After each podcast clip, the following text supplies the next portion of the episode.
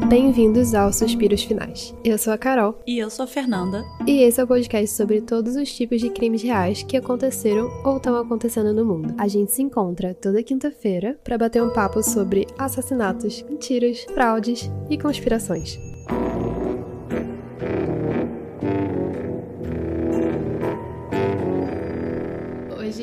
A gente vai tentar fazer um novo tipo de episódio, um episódio um pouco mais curto, um mini EP. A gente queria abordar algumas personalidades aí da mídia que estão dando o que falar. Ezra Miller e Armie Hammer. A gente vai começar por Ezra Miller, que vocês devem conhecer, se não vou apresentar. É uma pessoa que atuou em alguns filmes que ficaram bem famosos na época. Precisamos falar sobre Kevin. É meio que sobre uma criança conturbada, assim. Vibe serial killer e a mãe achando que a criança é vibe serial killer, porém não tendo certeza. E daí lidando com essa questão de, tipo, ser mãe de uma pessoa que é horrível e parece que a criança não tem conserto. Já dei o spoiler do filme todo. Isso parece um grande spoiler, mas meio que não é. É, a história não é muito sobre os fatos que aconteceram, e sim sobre o suspense psicológico que vai se desenvolvendo. Tem um livro também, o livro é inclusive ainda melhor, e de alguma forma o livro consegue ser mais incômodo de consumir do que o filme. O arco e flecha que é usado no filme para matar as outras crianças, Ezra tem em sua casa como uma memorabilia, assim, um troféuzinho. O que, assim, seria ok, eu acho. Foi um filme bem relevante, bem importante, assim. Ezra virou favorito cult depois disso. É porque Enfim. foi uma atuação muito boa também. É, mas dado tudo que vai acontecer, todas as bizarrices e estranhices que são feitas, eu diria que é mais um sinal. É mais uma red É, flag. eu ia falar exatamente, esse já é um sinal. Os papéis que foram principais foram de Kevin. As vantagens de ser invisível. Ezra também tá em Animais Fantásticos, Liga da Justiça, junto com a Amber Heard. A DC fazendo ótimas escolhas de cast. Caralho, que filme problemático. E um, Ezra tá em The Flash também, não a série, filme que vai ser lançado ainda. Boa sorte aí pra DC desse lançamento. E vai ser lançado mesmo, né? Vai. Que eu tava vendo um monte de gente falando, eu não acredito que eles estão fazendo isso. Já pagaram o cachê. O que, que vai fazer? Vai fechar a empresa inteira? Vai demitir todo mundo só pra não lançar o filme? Não tem como. Quem quiser ver, vai ver. Quem não quiser ver, beijos. É só não ver. O filme pode flopar e não vai ter problema nenhum nisso. Tem um filme que chama Dali Land que vai sair no Festival Internacional de Toronto, onde Ezra aparece como um jovem Salvador Dali. E daí eles tiraram Ezra dos créditos, depois de toda a controvérsia, mas Ezra ainda tá no filme. Isso vai sair daqui a uma semana, então veremos. Gente, mas Salvador Dali. Eu não sei se a semelhança física tá tão presente ali. O Robert Pattinson foi o Salvador Dali também, né? Foi? Foi. Ah, qualquer um pode ser o salvador dali então. então. Ele também era meio babaca, né? Então foda-se. Então eu tenho aqui um pouquinho de Marinha do Tempo, que é um recurso que eu amo em todos os episódios, mostrando como o comportamento foi de bem estranho pra bizarro pra caralho, de ano em ano. Vai de duvidoso até que porra está acontecendo. O primeiro é Ezra cantando Bem rápido, Work. inclusive. Work na Comic Con de San Diego em julho de 2016. Você viu esse vídeo? Work da Rihanna, sabe? sim. O triste é que canta bem, toca bem. Só que Work é uma música feliz e dançante. Aí olha o estado dessa música é cantada.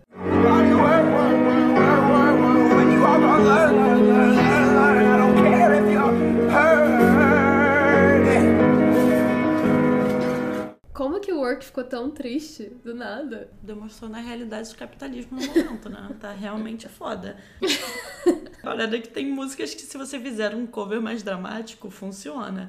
Work entra na categoria, na minha opinião. Aí eu percebi que sempre tem um evento assim nas Comic Cons. Na Comic Con do ano seguinte, Ezra beijou uma fã do nada, simplesmente. Ah, não, é um fã, né? Era uma fã.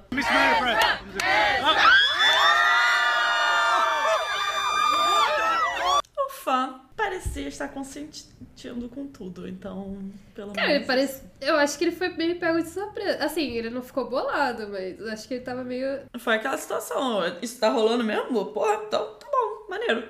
Mas, é, assim, se fosse eu mais nova, eu mais nova, se algum dos famosos que eu era fã chegasse assim e do nada me beijasse, eu ia ficar como? Feliz pra caralho, falando, meu Deus, melhor dia da minha vida. Hoje em dia, eu paro e penso. Acho complicado. E agora tem Ezra em uma terceira Comic Con, dessa vez em 2018, dando uma entrevista que eu gostaria de entender, porém ela é avançada demais pro meu intelecto.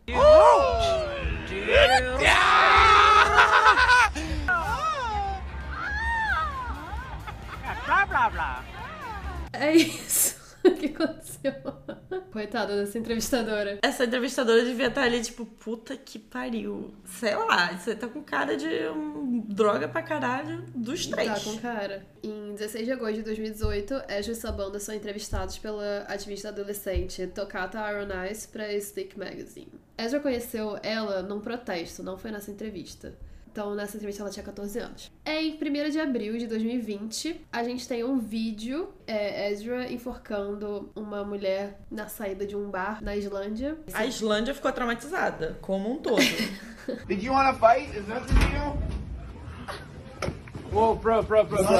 Essa moça que foi enforcada, ela disse que ela encontrou com Ezra dentro do bar e daí Ezra tava usando chinelos, sendo que tava nevando do lado de fora e tá todo mundo de sobretudo no vídeo e cachecol. Eu achei que era no meio do verão. Como que uma pessoa sai sem sapato? É, então, aí essa moça disse que viu o pé todo cortado e machucado. E Ezra falou que eram cicatrizes de batalha. Aí, beleza, eles fizeram esse rolezinho. E daí ela virou de brincadeira pra ele e falou assim: Ah, só pra você saber, se a gente brigasse eu venceria. Tipo, haha.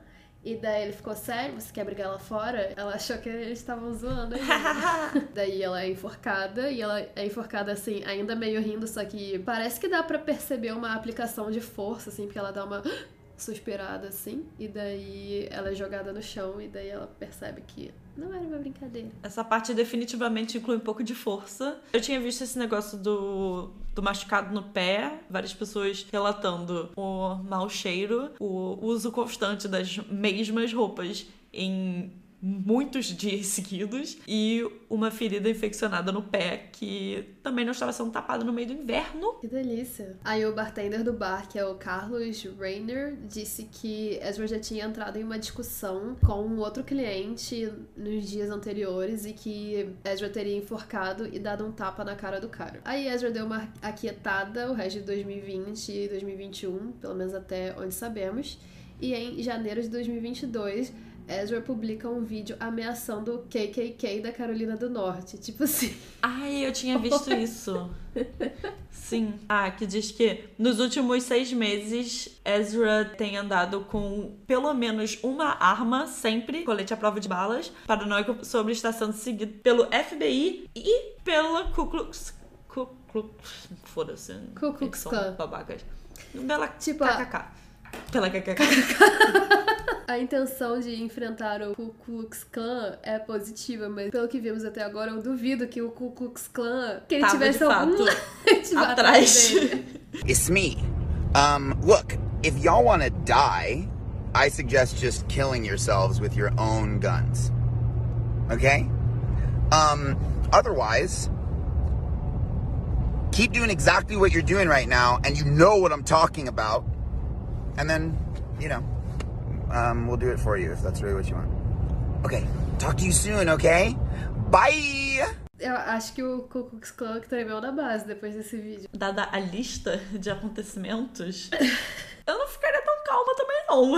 Acho que Ezra parece mais instável do que genuinamente um perigo. Vai ser um perigo pra pessoas civis normais da sociedade, mas uma associação criminosa acho que não. Assim, definitivamente um perigo pra qualquer menor de idade num raio de 5 quilômetros. Dois meses depois, em 27 de março de 2022, a polícia prende Ezra no Havaí por conduta desordenada em um bar que tinha um pessoal cantando Shallow da Lady Gaga no karaokê. Começou a gritar obscenidades com eles, roubou o microfone de uma mulher e depois atacou um homem que tava jogando dados, porque sim. I'm transgender, non-binary, and I don't want to be searched by a man. I claim my Fourth Amendment rights. Dois dias depois, no dia 29 de março, um casal que morava com Ezra em um hostel entra em contato com a polícia, sei lá, com as autoridades, pedindo um pedido de restrição de ordem temporária contra Ezra, impedindo a aproximação ou qualquer tipo de contato. O casal alegou que, após o incidente no bar karaokê, Ezra chegou em casa dizendo que enterraria o homem do casal e a puta da esposa dele. Ezra roubou o passaporte da mulher e a carteira do homem, que continha cartões de crédito, identidade e carteira de motorista. Qual o problema?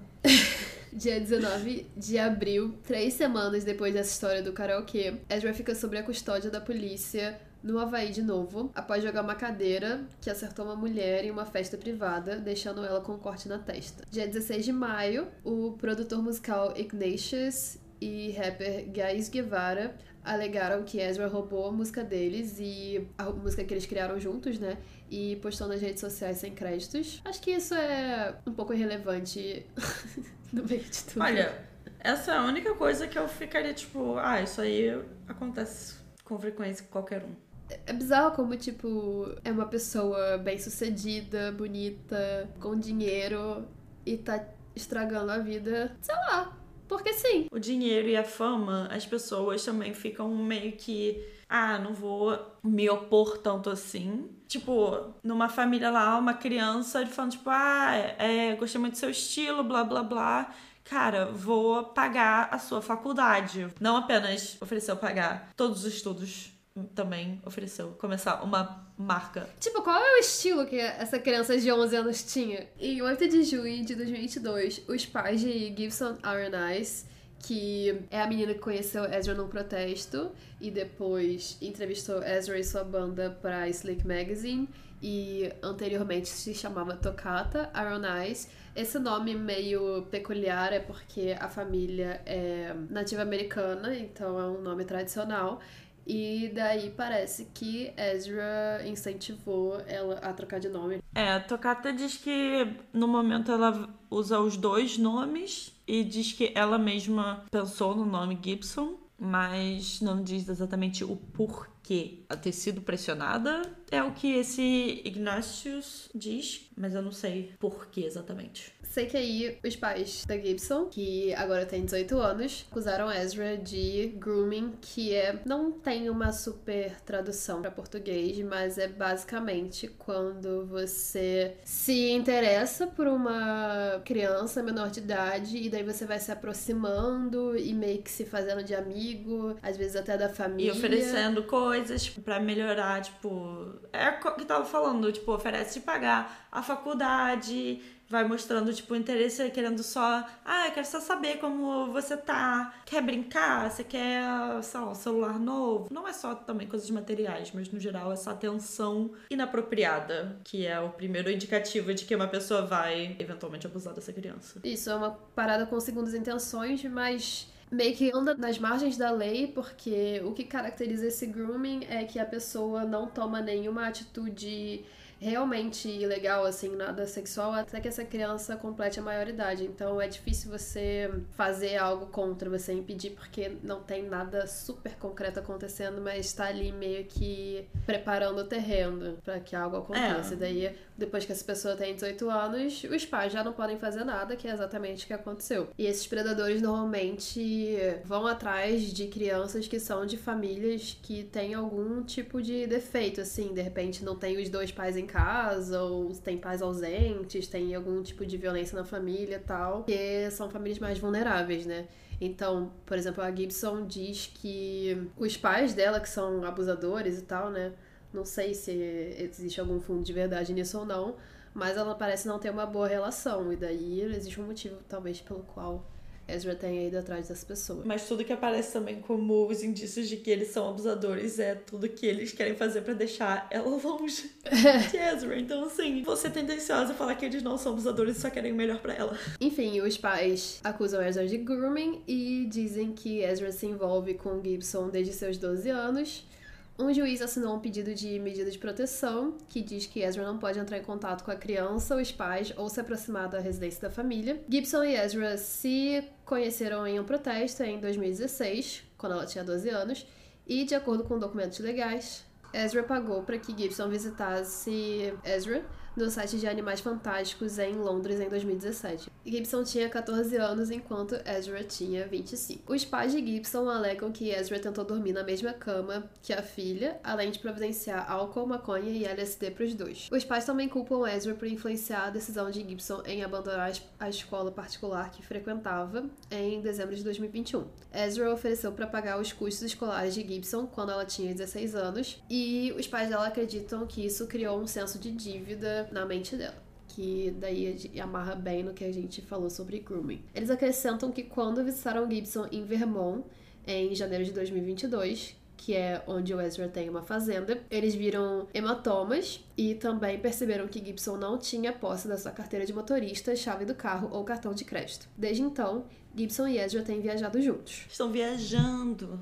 Todo mundo atrás dos dois. Documentos legais dizem que, abre aspas, Ezra usa violência, intimidação, ameaças de violência, medo, paranoia, ilusões e drogas para manipular uma adolescente. Gibson postou uma declaração no Instagram em 6 de junho, onde ela acusou seus pais de transfobia e negou as acusações. Ok. Acho que não era esse o ponto. Uma observação Ezra se identifica atualmente como não binário, por isso a gente tem feito um esforço durante o episódio de neutralizar a linguagem. Gibson também se identifica como não binário, mas até onde a gente sabe, ela atende pelos pronomes neutros e pelos pronomes femininos também. Em 9 de junho de 2022, os pais de Gibson dizem que os dois continuam juntos enquanto as entidades legais são incapacitadas de localizar ou servir os documentos legais a Ezra já que eles estão na fuga. Gibson posta um vídeo no Instagram demonstrando decepção com a narrativa de vítima que estava sendo perpetuada. Basicamente isso, ela falando: Não, eu tô ótima, tudo que eu tô fazendo é da minha própria cabeça, eu tenho autonomia e beijo, tchau. Em 16 de junho de 2022, o veículo Daily Beast publica um relato de uma suposta vítima de Ezra, uma criança não binária de 12 anos que alega ter sido visada por Ezra. A criança e sua família disseram ter encontrado com Ezra no apartamento do vizinho no dia 2 de fevereiro. O vizinho tá em uma banda com uma amiga de Ezra, a Whitney Suiters. De acordo com o vizinho, a noite desandou quando a mãe chamou seus amigos de, abre aspas, sua tribo, e Ezra acusou ela de apropriação cultural. Daí em diante, Ezra começou a dizer que o jogo de tabuleiro Parkeezy, que eu não faço a menor ideia do que se trata, era de origem Rastafari, o que o vizinho questionou. Ezra então abriu sua jaqueta, mostrou uma arma e disse que falar dessa forma poderia colocá-lo em uma situação bastante séria. Tipo assim, você tá dizendo que Parkese não é de origem Rastafari, eu vou te matar. Gente, diálogo é sempre a melhor opção. Você não precisa matar pessoas só porque elas falaram alguma coisa que talvez esteja errada ou que você não concorde. Você sempre pode apenas discutir ideias. Depois disso, Ezra começou a assediar, assediar assim, mais verbalmente, no caso, a mãe e a então criança de 11 anos, dizendo que era mais capaz de criar a criança do que ela. Eu duvido. Assim, eu conversei extensivamente com a sua criança, ela tem muito poder. Tipo, hã? tem 11 anos. Em algum momento, você vai perceber que não tem mais nenhum controle sobre ela. Ela é um ser elevado e teria muita sorte de ter alguém como eu para guiá-la. Ok. Essa situação foi corroborada pelo vizinho, pela mãe e pela criança. O trio também adicionou que Ezra perguntou se a mãe gostaria de beber seu sangue, porque ela se veste no estilo gótico. Ah, isso eu vi também perguntando se ela era vampira. Ezra, que provavelmente estava com uma gola alta, e foi falar pra mulher, tipo, você quer beber meu sangue? Ficou abaixando a gola da camisa ou da blusa pra mostrar o pescoço. Cara, imagina alguém fazendo isso na sua frente, vai ficar Ronaldo, sabe? Eu ia chamar a polícia, pelo amor de Deus, tira essa pessoa estava na minha frente. A criança acusa Ezra de se sentar desconfortavelmente perto dela de ficar abraçando e tocando em seus quadris. A criança também alega que Ezra pediu para que ela seguisse seu Instagram e contou à criança que compraria cavalos para ela criar em sua fazenda em Vermont. A criança relatou que tudo foi muito desconfortável, que ela ficou muito nervosa e com medo depois de Ezra ter gritado com a sua mãe. Aparentemente, Ezra retornou à casa dois dias depois de cowboy para pedir desculpas. Não é tipo que eu tinha visto ela só, tipo, usando um chapéu de cowboy. Mas eu prefiro acreditar que era de cowboy, inteiramente. tipo o do Toy Story. Honestamente, perto de tudo que eu já li, é mais crível o outfit completo do que só um chapéu. Daí, em 23 de junho desse ano, uma investigação da Rolling Stone revelou que uma mulher de 25 anos e seus três filhos de idades de 1 a 5 anos estão vivendo com Ezra em sua fazenda em Vermont. A situação preocupa o pai dos filhos, que alega que Ezra tem armas espalhadas pela sala e maconha sendo cultivada na propriedade. De acordo com uma das fontes próximas, a criança de um ano já chegou a achar uma munição perdida e colocar na boca. Agora, em agosto, Parece que essa situação se escalou, mas a gente não tem muitos detalhes. Começou a sair em vários veículos que Ezra estava sendo investigado pelo desaparecimento dessa mulher e dos filhos, mas a gente não tem mais muitos detalhes disso. Só que ela tinha o hábito de postar diariamente direto da casa de Ezra no Instagram e parou com isso no meio de julho e excluiu suas contas. Ezra disse que não vê essa galera há meses e a polícia foi na residência de Ezra fazer uma inspeção no dia 9 de agosto mas aí eu já não sei se tem algo a ver com esse rolê específico ou com algum dos outros que eu vou falar agora. Que é dia 30 de junho de 2022, uma mulher chamada Nadia diz para a revista Variety que Ezra assediou ela em fevereiro de 2022 na Alemanha. É isso, amiga. Ela e Ezra tiveram uma relação sexual consensual em 2020 e ficaram amigos por dois anos até que ela convidou Ezra para seu apartamento em Berlim. Ela alega que sentiu medo que Ezra a atacasse fisicamente de alguma forma, após ela dizer que Ezra não poderia fumar dentro da sua casa. Cara, alguém de Berlim ficar desconfortável com alguma coisa é porque você sabe que, assim, tá cruzando todos os limites, porque honestamente, nessa cidade eu já vi de tudo. Ezra teria amigos aqui, sem dúvida. pra mulher ficar desconfortável, o nível do surto deve ter sido assim, descomunal. Depois que ela disse que não podia fumar dentro da casa dela, Nadia diz que isso causou muita irritação em Ezra e que ela teve que pedir que Ezra saísse da sua casa mais de 20 vezes. Ezra começou a insultar a Nadia e chamá-la de um pedaço de merda transfóbica e de nazista. Ela alega que Ezra ficou dando voltas por sua casa, mexendo em tudo e jogando tabaco por toda parte. Nadia disse se sentir bastante intimidada e que levou uma ligação para a polícia e meia hora dela implorando até convencer Ezra a se retirar. Em 8 de agosto de 2022, Ezra é acusado de invadir uma residência em Vermont e roubar diversas garrafas de bebidas alcoólicas, o que foi registrado em câmeras de vigilância. E aí é isso, dia 8 foi o dia que ele roubou essas bebidas e no dia 9 a polícia foi inspecionar a casa de Ezra. Então eu não sei por qual dos motivos a polícia foi na casa, porque tem muitos. Mas é meio que aí que nós paramos na história. Aparentemente, Ezra tem que se apresentar para as autoridades legais em algum momento ainda esse ano para falar sobre o que, está acontecendo na vida e tal. Gente, esse ano ainda tem muito tempo para acontecer todo caos aí. Então, tem que ser até o fim do mês, pelo amor de Deus. Eu quero saber, cadê a Tocata barra Gibson Arnais? Eu quero saber Cadê a mulher de 25 anos e seus três filhos? Uma parada que eu li agora é que essa mãe com as crianças abaixo de 5 anos, o pai também disse que, além da questão de uma das crianças ter posto uma bala na boca, em uma ocasião, um visitante diz que viu Ezra assoprar maconha na cara do bebê e usar o braço, as mãos para fazer a fumaça ir na direção do rosto da criança. Eu tô tipo, cara. Pai viu isso? Não, um visitante viu e o pai reportou isso. Cara, o pai diz que não vai com a polícia lá em Vermont catar as crianças porque ele não queria causar um alvoroço e deixar as crianças traumatizadas. Ele só queria aparecer lá e ficar tipo: Olá, crianças, vamos passar um tempo com o papai. Pegar as crianças Bora! embora. Pra casa? Mas aparentemente ele não consegue ser bem sucedido em nenhuma dessas opções, então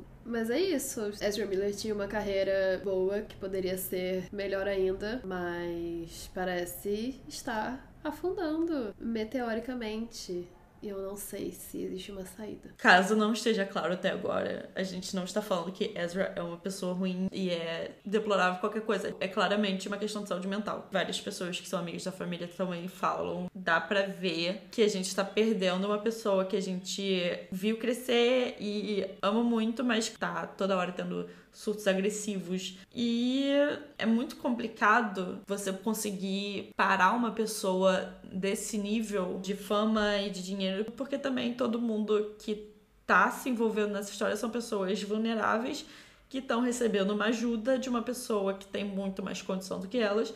Então, assim, você vai falar para quem que, ai, não, não se envolva assim, quando a pessoa só tá, tipo, vendo uma pessoa que tá tentando, aparentemente, ajudar, ficar do lado dela E é muito complicado. Com certeza tem coisas de saúde mental envolvidas, mas tem coisas um pouco mais sérias do que. Tipo assim, tem as questões de agressão, que parecem ser um comportamento um pouco mais recente. Mas Uhum. tem as alegações de grooming que daí já vão há muitos anos atrás. Ah, né, não, mas são isso aí é um pouco mais história. complexas. Não, sim, sim, sim. Eu acho que, independente dos seus problemas de saúde mental, na maioria dos casos você não vai dar sinais de pedofilia. Então, assim.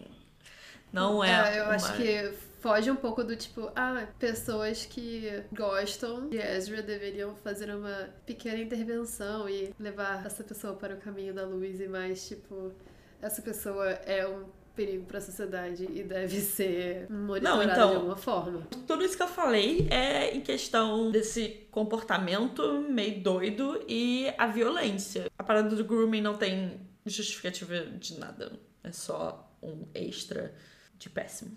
Sobre Ezra, essas são as informações que a gente tem até então. Aguardamos novos desenvolvimentos, mas vamos falar de um outro personagem que chamou a atenção recentemente, que é Armie Hammer. O que, que você tá sabendo desse caso? Cara, na época que tudo estourou, eu vi todas as acusações de canibalismo. De canibalismo parece que ele realmente pegou e comeu um pedaço de alguém, mas, enfim, de Ah, ele pessoas. tinha intenções, aparentemente. Então, das intenções. Só faltou é, a oportunidade. As intenções, as intenções estavam lá. Se rolou Mas não dá pra oportunidade. prender ninguém por intenção de ser canibal, então tudo bem, eu te defendo. Exatamente. Então, se aconteceu, não ficamos sabendo, nem a gente, nem as autoridades. Mas eu sei de tudo isso que aconteceu e eu sei que recentemente ele teve que meio que se isolar e meio que fugir um pouco. E foi visto nas, nas Ilhas Caimã.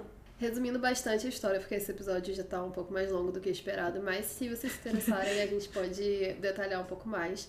Armie Hammer é um ator que ficou bem conhecido pelo papel que ele fez em Me Chame Pelo Seu Nome, Call Me By Your Name, que foi contracenado com o Timothée Chalamet. No caso do Timothée Chalamet, foi o papel, assim, que descobriram ele. Não foi o primeiro papel, mas foi o Foi o que ele mais de destaque. É. pela primeira E vez. daí, desde então, ele fez vários outros. O Armie Hammer, ele já tinha alguns papéis. Eu lembro de ter visto ele numa pontinha em Gossip Girl. Ele também fez aqueles dois gêmeos de A Rede Social, o filme do Facebook, que tem dois gêmeos que fazem Não canoagem. nem Gossip Girl, nem isso. Você nunca viu A Rede Social? Não. Esse filme é muito bom, eu recomendo. Eventualmente eu vou ver. E daí tem dois gêmeos que aparecem lá e ele, sei lá, duplicaram ele digitalmente, ele é os dois gêmeos. Gente, mas era relevante o suficiente pra duplicar ele? Pois é, não podia ter contratado gêmeos. Mas, enfim, aí ele ficou famoso aí pelo Me Chama Pelo Seu Nome. Ele era super querido, assim, pela mídia por um bom tempo depois disso. Tipo, ele e o Timothy tinham uma química muito boa e eles pareciam ser amigos fora da tela do cinema também. Pelo menos é assim que eles se comportavam em público, em entrevista, em tudo. Eles estavam sempre no Instagram um do outro e tal. Daí começou a sair na internet uns boatos de que o Armie Hammer era uma pessoa meio estranha, esquisita, tipo umas coisas que ele curtia no Face. Ah, não. Meio canibal.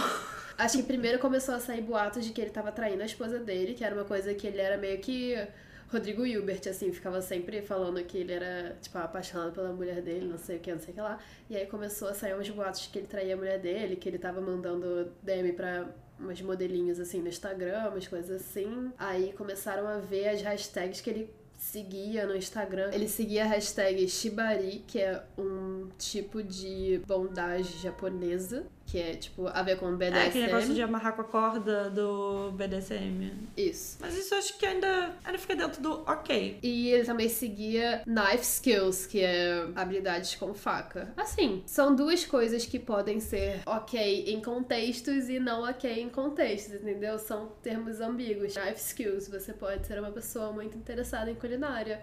Ou você pode ser uma pessoa muito interessada em assassinato. Pera aí, mas a gente tem que ver o que que aparece quando você segue isso. E eu vou ver agora, então. Não tem como aparecer nada muito tenso, porque o Instagram é bem monitorado, né? Ah, mas se ele segue, tinha que ter alguma coisa atrativa, né? Ah, deve ser umas imagens aesthetic. Aqui tá aparecendo três jeitos de cortar cebola. É... O pessoal que cortou um pepino de uma forma bem interessante. A maioria das coisas aqui são só com comida mesmo. Assim, Ah, tem bastante coisa assim de facas bonitas, facas Sim. bem Ah, facões. assim, se a gente não soubesse do que vem depois disso, eu ia dizer, tudo certo. Tem facas que eu acho também muito legais. Eu acho que o pessoal também que consegue fazer aqueles cortes tudo muito legal. Mas assim, sabendo do que vem depois, foda. Resumindo, ele foi acusado de canibalismo e de abuso. Aí temos uma mensagem de DM. Que era, Resumindo. Ele assim: Ai meu Deus, isso. Ai, não quero ler isso. Ai meu Deus, isso me deixou tão duro e me deixa confuso sobre porquê. Isso é ao menos possível? Tão duro. Eu pensando em segurar o seu coração na minha mão e controlando quando ele bate.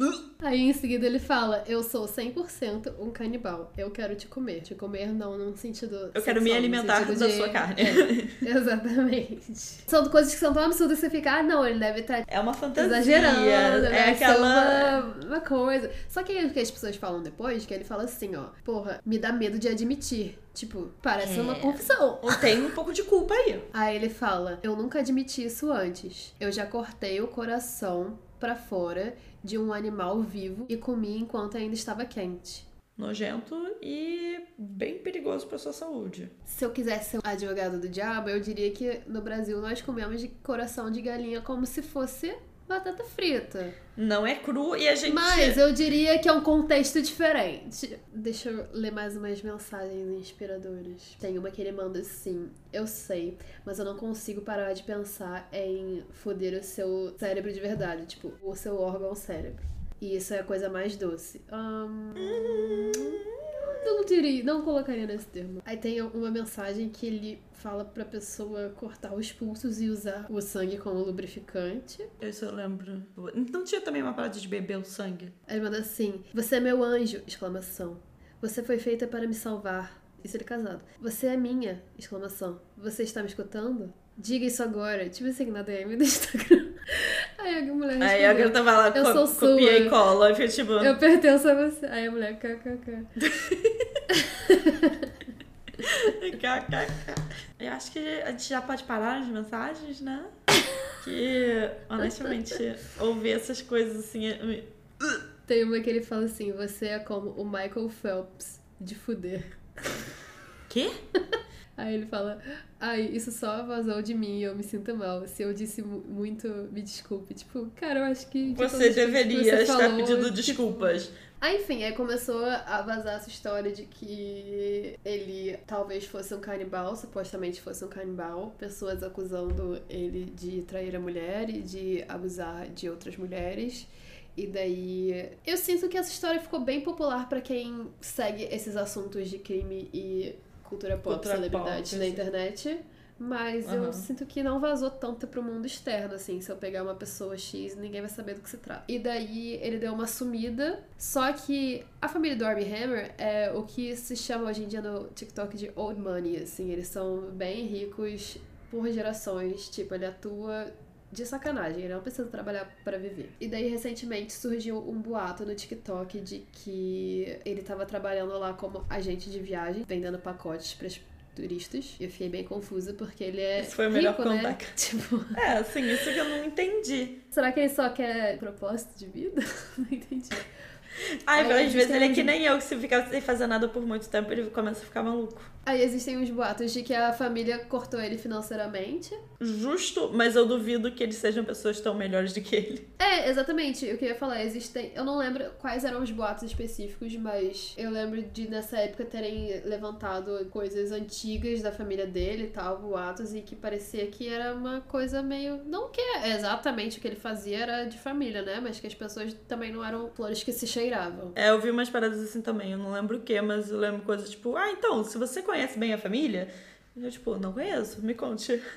E aí era uma parada meio, meio estranha mesmo. E daí, o Timothy Chalamet se distanciou bastante dele publicamente, que antes eles eram super bestes, e daí depois nunca mais. Era um trio, assim, que se falava bastante, que era o Timothy, o Armie Hammer e o diretor de Call Me By Your Name, que é o Luca Guadagnino, que também, depois de Call Me By Your Name, me chame pelo seu nome, fez uma série pra HBO que chama We Are Who We Are. Era pra ser boa, não achei muito, mas tá lá. E ele tá fazendo um filme que vai sair em 2022 agora, que chama Bones and All, ou seja, Ossos e Tudo. Não sei se a tradução certinha vai ser Ossos e Tudo, mas vai ser o diretor Luca Guadagnino com o Timothée Chalamet estrelando. E você chuta qual é o tema do filme? Hum, ossos e tudo? Não sei o que tô falando, hein? É a manchete do Diário 24 Horas. Timothée Chalamet é um jovem canibal em novo longa de Luca Guadagnino.